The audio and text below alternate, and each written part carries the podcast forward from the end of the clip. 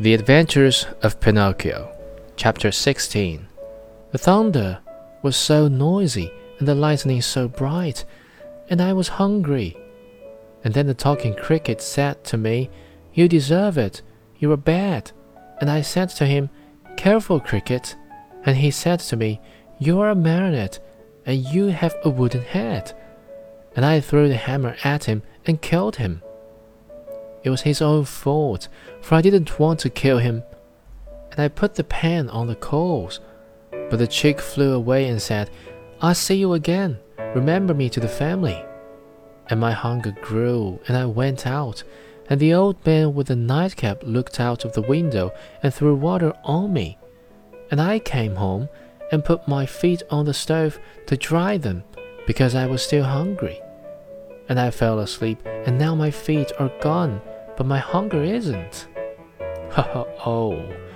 And poor Pinocchio began to scream and cry so loudly that he could be heard for miles around. Geppetto, who had understood nothing of all that jumbled talk, except that the marionette was hungry, felt sorry for him, and pulling three pears out of his pocket, offered them to him, saying, these three pears were for my breakfast, but I give them to you gladly. Eat them and stop weeping.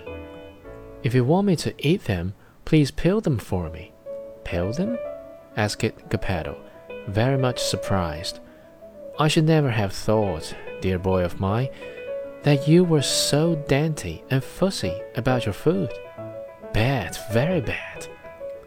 In this world, even as children, we must accustom ourselves to eat of everything, for we never know what life may hold in store for us. You may be right, answered Pinocchio, but I will not eat the pears if they are not peeled. I don't like them. And good old Geppetto took out a knife, peeled the three pears, and put the skins in a roll on a table.